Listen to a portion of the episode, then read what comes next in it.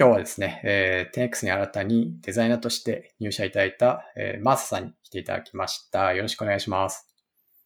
よろしくお願いします。えっ、ー、と、山口マーサと申します。デザイナーとして 10X に入社しました。えっ、ー、と、デザイナーのキャリアとしては、新卒で楽天株式会社に入社して、えー、横串のデザイナーの部署で働いていました。その時は、そうですね、UX リサーチャーという肩書きで、えー、全社の各事業の、えー、リサーチをして、えー、提案を、えー、各事業に持ち込むというような、あの、戦略的に動くようなことをしていました。で、その後の、えー、楽天の後半のキャリアでは、えー、事業部付けで、えー、動いていて、えー、主にはそうですね。楽天カードアプリのリニューアルなどを担当しました。で、その後は、グッドパッチに、えー、デザイナーとして転職しまして、そこで今 10X の一人目のデザイナーとして、活躍しているスーミンと出会いました。でそこでは、クライアントワークの部署で、えー、そうですね、2年半ほど、えー、働いて、えー、子供がその時にできたので、えー、育休を終えて、フリーランスという形に転校しました。結構その、クライアントワークとなると、あの、子供がいながら働くっていうイメージは全然持てなかったので、えー、フリーランスで、ちょっと自分のペースで働こうというふうに思って、フリーランスをやっていました。でその後は、えっ、ー、と、と起業したりしたのを得て、えー、モノ株という、えー、会社に入社しました。モノ株では、えー、スニーカーだったり、ストリートウェアを、えー、売買する、そういったサービスのプラットフォームを作る、えー、ところのデザインを担当していました。はい。それで、えー、今に至るという感じです。はい。ありがとうございます。あの、はい、マースさんは、あの、会社のね、10XFM っていうポッドキャストの方でも、その一人目のスーミさんというデザイナーと、話してる回があるので、まあ、そちらでこう、今どういう仕事取り組んでるかっていうのは、ちょっと、あの、聞いていただくとして、まあ、今日、このマースさんのキャリアの話とかを通じて、えー、まあ、何者かっていう、その、輪郭というか、そこを見えるような回にできればなっていうふうに思っていてですね。ちょっとあの、初めの方から少し深掘っていきたいなと思ってるんですけど、あの、楽天に入社するときっていうのはもうそこで初めてデザイナーのキャリアをスタートしたって感じなんですか。それともその前からこう何かしら仕事を受けたりとかされてたんですか？そうですね。あの、大学では情報デザインというものを学んでいて、そこで主にはユーザーセンタードデザインだったりだとか、えー、認知心理学というところを学んで、えー、デザイン、情報デザインっていうのもちょっと幅が広いんですけれども、えー、ユーザーを観察して、そのユーザーに対して何が課題が、の本質があるかっていうところを、結構フィールドワークをベースに、その課題を解いていくっていうような授業が多くて、そういうものを、えーえー、大学では学んだ上で、えー、楽天に入社しました。うん。なんか楽天、楽天にその横串の UX リサーチの部があったってことなんですけど、この時はじゃあ、その、それこそ楽天の縦にある事業全体を、こう、よ、横で見るみたいな、なんかそんな部署だったんですかね。そうですね。あの、当時は編成部という名前がついていて、えー、事業、各事業に、えー、ディレクターがアサインされていて、デザイナーは、そのディレクターが、こう、やりたいタスクを持って各デザイナーをアサインしていくんですけど、私の行った部署では、それをまた横で見てるっていうような感じの動きをしていて、ちょっとプロフェッショナル領域な感じの動き方？えっ、ー、と、ちょっとこういうデータが欲しいですとか、こういう調査してくださいみたいなのを各事業部のディレクターとかに依頼されて動くっていうような動き方をしてました。なるほど。あ、じゃあそもそもなんかもともとそのデザイナーの、なんていうか、プールみたいなのは事業部にベタってくっついてってわけではなくて、なんか。えっ、とですね、ちょっと当時の話で言うと、はいはい、えっ、と、運用ベースの部署と、もうちょっと戦略的に動くみたいなので分かれていて、うん、えー、運用するようなデザイナーは各事業についてあの、すぐこう、なんだろう、デザイン作って入稿してアップするみたいなのは動けるような体制になっていて、もっとこう上流からこう、こういう機能を作りたいとか戦略変えていきたいみたいな時には、横串の部署がこう、編成されてアサインされるみたいな、そういう動きをしてました。うん、なるほど。なんか、デザイン組織ってあまりこう参考にできるような例がそんなに多くないと思っていて、うん、なんか今みたいな話、新鮮で面白いですね。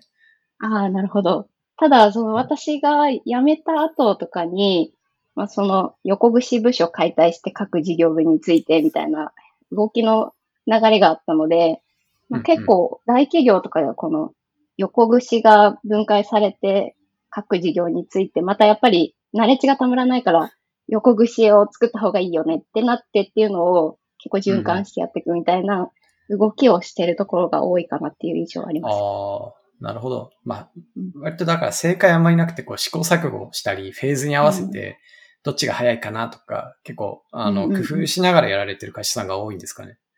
そうだと思います。やっぱり、うん、事業についちゃうとナレッジ、横でのナレッジがこう溜まっていかないっていうのはやっぱりあって、ただ横で動いちゃうと深く入り込めないみたいな課題もあって、一長一短だなっていうふうに思ってます。うん、なるほど。その中でその UX リサーチみたいな部では、こう具体的にどういうプロジェクトをやるんですか？そうですね。あの、ま、具体的な話をすると、例えばその、新しい、えー、プロダクト出します、みたいな時に、えっ、ー、と、その、プロダクトが世に受け入れられるか、みたいなところを、ユーザビリティテストをして、実際にフィードバックして、開発にその課題を、えー、持ち寄って改善してもらうみたいな動きをするだとか、そうですね、あの、新しい機能を作るときに、例えば、その、当時だとアイトラッキングツールみたいなのが、あの、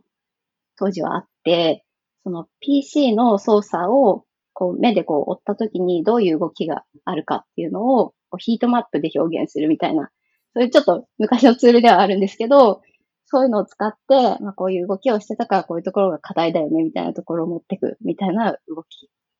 が、うん、多かったですかね。ああ、なんか見せたい情報のところが、なんか青くて、あんま別に見なくていいとことか、なんか、てか上の方しか赤くないみたいな。あれ、ここしか見られてないじゃんみたいなそうですね。うん。そうですね。そういうなんかリアルなこう情報を、その事業部の偉い方とかが、あまりこう肌感としても持ってないときに、そういう動画とかを撮影して、実際のユーザーの声を持って、実際こういうとこ課題だよねっていうところを訴えかけないとなかなか前に進まないことがあったりするので、その時に結構活用される舞台でした。ああ、なるほど。共通言語を作るためにみたいな。そうですね。うん。なんか、ファネルでここが落ちてんだけど、これ直せみたいなとこまでは、なんかディレクターの人は言うんだけど、じゃあ実際お客さんにとってどういう課題があるかみたいなのは、あまり分かってなくてっていう時に投入されるような、うん、なんかそんなイメージですかね。そうですね。そういう動きもありましたね。まあ、あとは、明らかにこういうの課題だなって思ってても、事業側が動けない時とかに、あの、横串が率先して、こういうとこに課題があるよっていうのを持ってったりしてました。優先度を変えるような動きですね。そうですね。うん、なるほど。ありがとうございます。なんかそもそもなんですけど、いきなりこう、枝から入っちゃったんですけど、なぜ楽天を選ばれたんですか？そうですね。あの、当時はインターネット企業で新卒採用している企業があんまりなかったんですけど、ちょっと私の、その、まあ、函館に住んでたっていうところで、えっ、ー、と、大学が函館だったので函館に住んでたんですけど、まあ、都内で就職するっていうところの方が選択肢として多かったんですけど、えっ、ー、と、そうですね、あの、えー、そうですね。ちょっとこの辺カットしていただくかもしれない。えっと、考えて。えっと、そうですね。あの、新卒で、えー、採用しているところが全然なかったので、えー、楽天を一つのあの候補として選んだっていうのはありますね。うんうん、で結構そのデザイナーとして、えー、新卒で入社したいっていう意思があったので、もともとそう結構当時デザイナー新卒採用みたいなの枠がすごい少なかったので、まあ、おのずと絞られたというような感じにはなります。確かになんか今でも少なそうな印象ありますもんね。デザイナー新卒とか、ね、うん。当時はまだその UX っていう言葉が全然普及してないし、当時だとちょっとユーザーセンタードデザインみたいなちょっと古めかしい言い方で、まだブームも来る、ブームというかこう、なんだろう、皆さんのこう、知識として全然ないような状態だったので、うん、結構こういうことをやっていきたいみたいなことを新卒採用の時に言っても、ああ、そういうことがあるんですね、みたいな感じで言われたりとか、あんまりそのデザイナーのキャリアっていうのが、うん、道としてあんまりなかったイメージがあります。なるほど。確かにその中では、こう、新卒採用してますって言って、で、ちゃんとチームもあってっていう意味で言うと、かなりこう、進んでる会社というか、あの、まあ、楽天さん、もしかしたらヤフーさんとか、そういうインターネット第一世代みたいな会社さんが一番、そういう積極的な取り組みされてた感じがありますね。そうかもしれないですね。うん、ありがとうございます。で、そこからなんか、えっ、ー、と、UX リサ横、横串から縦に、その事業部で、の方に移られたっていう話だったんですけど、はい、ここってなんかギャップみたいなのってあったんですか？えっとですね、もともとそのリサーチだけやって終わりみたいなのはやりたくなくって、うん、それをもってどう改善して、どういうふうに落とし込んでいくかみたいなところまでやりたかったので、にギャップっていうよりはやりたいところの方向性に向かっていけてよかったなっていうような感じでした。うんうん、一個のサービスちゃんと伸ばすとか育てていくみたいなところに。そうですね。うん。ちなみに楽天カードってアプリあるんですね。うん、そうなんですよ。あの、明細確認ができるアプリで、とっても便利です。すごい余談なんですけど、あ今もあります。はいはい、すごい余談なんですけど、あの、はい、先ほど、あの、えっ、ー、と、とある会社のキャンペーンで、あの、ディズニーチケットが当たるっていう、あの、カードのキャンペーンがあるんですけど、はいはい、それは楽天カードアプリからエントリーしたら、えっ、ー、と、当選して、ペアチケット。マジで？当たったんで、本当にあの、新卒時代からずっと使ってて、そのキャンペーンもずっとチクチクエントリーしたんですけど、やっと10年越しに当たったと思って、しかも自分で携わったアプリから当選だったのにちょっと嬉しかったです。すごい。いや、僕、あの、結構楽天経済圏に巻き込まれてる側だと思ってて。本当ですか？私はもうめちゃめちゃどっぷりです。そうですよね。なんか、証券も、銀行も、あの、カードも、カードも、なんかプレ、プレミアムだっけな？なんか、年会費払ってるし。はいはいはい。イデコも楽天だし、みたいな。ああ、だいぶどっぷりやってますね。うんうん、あの、全然めっちゃ余談なんですけど、岡山のマラソンで、あの、ふるさと納税すると、あの、うんうん、すごいお得でおすすめですっていう。元楽天社員。今日今から楽天でふるさと納税を使う会になりました。あの、あの、過去前置きがあって、ふる、あの、はい、楽天のお買い物マラソンで、あの、ポイントが倍になるキャンペーンがあるので、うん、そこで、はいはい、あの、買い回りで、ふるさと納税するっていうのがポイントです。なるほど。え、そのマラソンはいつ開かれてるんですか？と、あの、私も把握してないという。わかんない。わかんない。定期的に開催してます。なるほど。なんか、僕一時期楽天ポイント20万ポイントぐらい勝手に溜まってて。すごいですね。で、どう使えばいいかわかんないし、なんかポイントに、その、頭を割くのが嫌だって思って無視してたら、なんか気づいたら半分ぐらいになってて。あそうなんですよね。そうう。うわーみたいな、すごい10万円飛んでったみたいなことがあったので。期間限定ポイントそういうキャンペーンとかで倍増されたポイントでめっちゃお得に溜まっていたっていうケースだと思います。っていうことですよね。やってしまったな、うんうん、なんかあの、楽天、すいません、楽天ポイントの話で盛り上がりすぎてもあれなんですけど、楽天ポイントで、その、積み立ての、なんか、あの、証券とか買えるじゃないですか。ああ、できますよね。うんうん。なんですけど、期間限定ポイントで証券買えないんですよ。あ、そうなんですね。そうなんですよ。投資信託は買えないっていうことが最近分かって、うん、で、はい、普段楽天であまりこう買い物することがなくてですね。うんうんうん。私もそうです。これどう使ったらいいんだろうみたいなので悩んでたんで、さっきのあの、はい、ふるさと納税とか、うんうん、そういえばやってないしいいなってちょっと思ったっていう。あとちょっと、まあ、ペイメントの方法を増やすっていうのが、その、最適かわからないですけど、RPay っていうサービスで、はい、期間限定ポイントが優先的に、あの、使えるので、お買い物の際とか。結構使えるお店も多いと使っちゃう。うん。うん、いいと思います。それいいですね。子供にマクドナルド、あの、要求されたら、楽天ポイントで買えばいいんですね。そうですね。確かに。それでいきます。今日の夕飯はマクドナルドだ。あ、本当です。僕はあんま食べないんですけど、あの、あう P セットでしたっけ？おもちゃをよくせがまれるんですよね。ちもそうです。今やってるハッピーセットのおもちゃめっちゃ可愛いです。今なんすか？今なんか、えっ、と、お人形？名前がちょっとわかんないんですけど、目がキラキラしたお人形お人形。やってます。大体お人形割と出てる気もするけど。はい。ちょっと キャリアの話グイって戻すと、はい。そっかそっからあの楽天さんからグッドパッチさん行かれるじゃないですか。はい。割とその、なんだろう、サービスを縦に伸ばしていくみたいなのと、クライアント、まあ、グッドパッチさん、その、自社事業ももちろんあったと思うんですけど、クライアントワークってなると、またここも結構、なんか色が、カラーが全然違うのかな。で、だし、当時のグッドパッチさんだと、もしかしたら、まだスタートアップというか、うん。上場前っていう段階じゃないかなと思うんですけど、こ、ここはこう、どういうきっかけとか、その、背景があって移られることを決めたんですか、そうですね。あの、楽天の時は結構ディレクター色が強い感じの動きをしていて、ユーザーリサーチをして、こういう課題があって、こういうふうに落とし込んだらいいよねっていうところまでやってはいたんですけど、あの、ワイヤーフレームレベルで作っていて、その後のグラフィックの部分までは別の方に依頼してっていう感じだったので、できてなかったっていう側面があって、あの、キャリアとして、あの、デザインもそのビジュアル部分のデザインっていうところもやっていきたいなっていうふうにずっと思っていたので、あの、グッドパッチに転職して、そのあたりもやらせてもらって、キャリアを伸ばしていくっていうような感じで動いてました。それであ。うん、あとは、その、なんだ、えっ、と、会社として全然違うんじゃないかっていう話に関しては、結構、あの、よ、横で動いてたような部署、事業付けではあったんですけど、割と横串っぽい動きの部署ではあったので、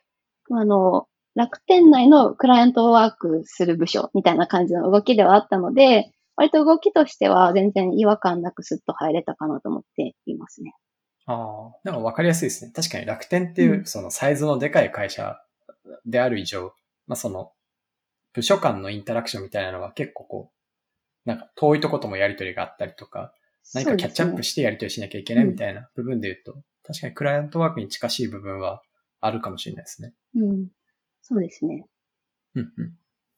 なんかその時に育休で、あの、こう、クライアントワークと子育ての並立するイメージが持てなかったっていう。そうですね。まあ、ちょっと当時のグッドパッチの人数希望的に、えっ、と、ちょっと今はどうなってるかっていうのは全然わかってないんですけど、当時の規模感で言うと、結構そのデザイナーと、えーフロントエンドエンジニア、二人でアサインされて、各クライアントについて動くみたいな、一案件、えっ、と、一人月ぐらい取ってこう、えっ、と、か、一ヶ月一人一案件しかやらないぐらいな感じの、メインでもフルコミットするぞみたいな感じの動きだったので、あの、まあ、ちょっと、その、代理を立てるみたいな動きを当時はしてなかったんですよね。うんうん。で、そうなってくると、ちょっと子供が小さいうちはいつ、あの、子供が熱を出して保育園帰ってくるかわからないし、何日休むかわからないし、みたいな中で、クライアントの方々にご迷惑をかけながら、その、進めるみたいなイメージが全然持てなかったので、あの、そうですね、代わりの人にやってもらうみたいなところの代打を当てるみたいなところも、当時は多分、ちょっと体制として難しかったかなっていうイメージがあって、まあ、なんかそれであるんだったら、そのグッドパッチっていう看板を背負ってやるよりは、個人の看板で、あの、こういう条件で子供が小さいですよっていう条件を最初に提示した上で、ちょっとハードルを下げて、クライアントワークをしていくっていう方が自分としてはやりやすかったので、まあ例えばその熱出ました、保育園行けませんでしたっていう時にクライアントの方に言っても、割とこう、なんだ、支障なく動けるような形になったので、まあ、そのあたりで、そのフリーランスの方がいいなっていう感じで、はあの、ちょっと変えた、働き方を変えたっていう感じです。確かにこう自分のリスクとしてしまえば、働き方の融通は聞かせやすいですけど、そこ結構勇気がいる決断だったん決断だったんじゃないかなって思うんですけど、割とそんなこともなく、すんなりフリーにはなれるもんなんですか、割と、ああ、でも当時、周り結構、その、フリーランスになる人が多かったっていうのもあって、それが後押しになったかもしれないですね。なるほど。まあ、うん、周囲も見て、そういう働き方あるんだみたいな、サンプルがあったみたいな。そうですね。うん。なるほどですね。ありがとうございます。はい、えっと、なんかあの、その後のモノ株の話はふんわりとお聞きしたことあるんですけど、なんかちらっと起業っておっしゃってませんでした？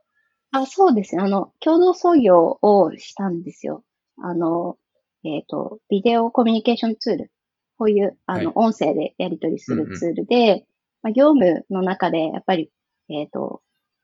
あの、リモートワークとかで直接話した方がいいよねっていう機会があったりだとか、うんうん、えっ、ー、と、こう、あの、字面でこう取り、コミュニケーションしてるとちょっと相手が何を持ってるかとかわかんなかったり、こう、オフィスでのセレンディピティみたいなところが発生しないよねみたいなところを課題に持っていて、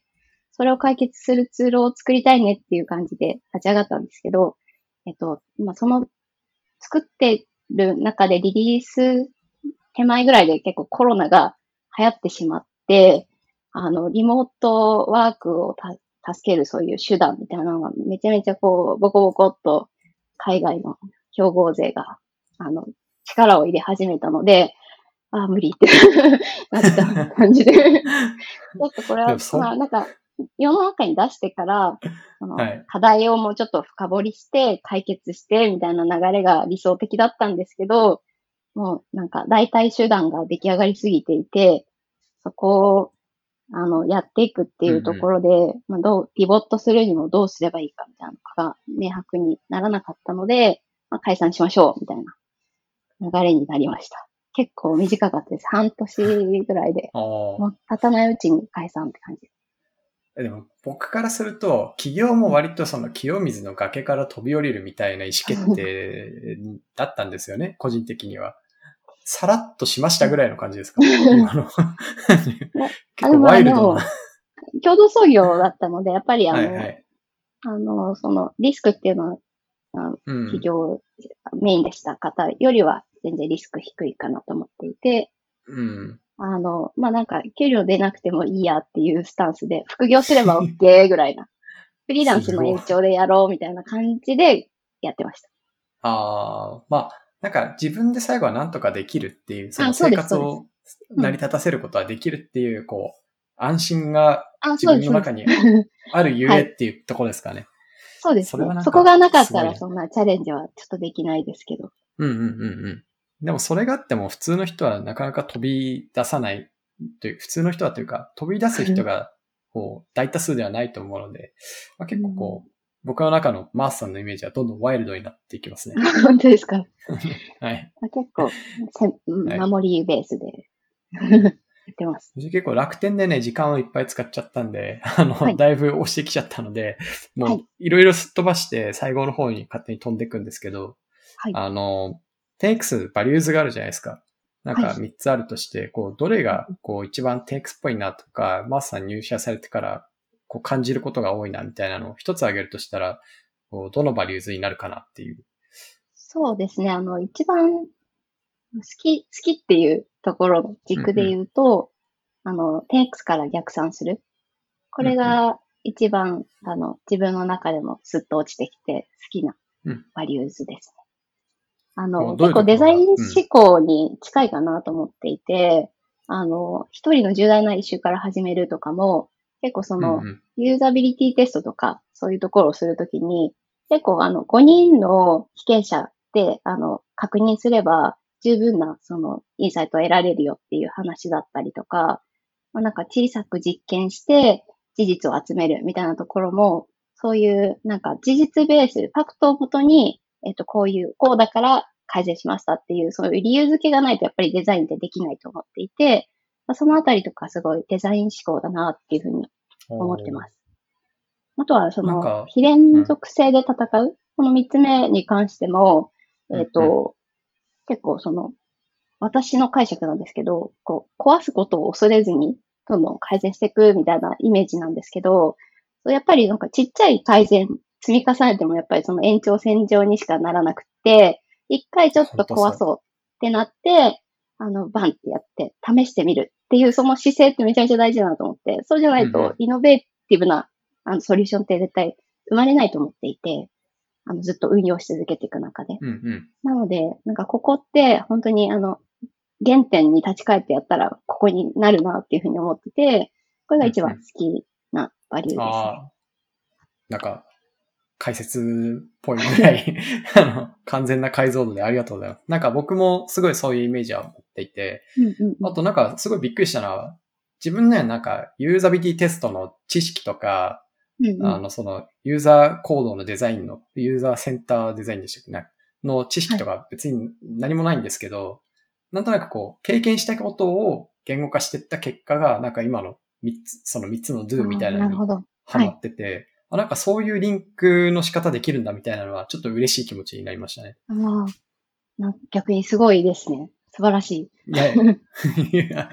ありがとうございます。あのまあ決して僕だけのものっていう感じじゃなくて、あの、うんうんうんまあみんなでね、会社で。うん。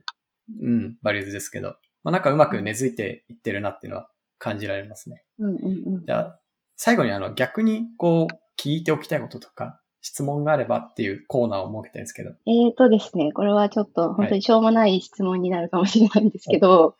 あぜの、や、山本さんってもうめちゃめちゃ完璧なイメージがあるんですよ、私の中で。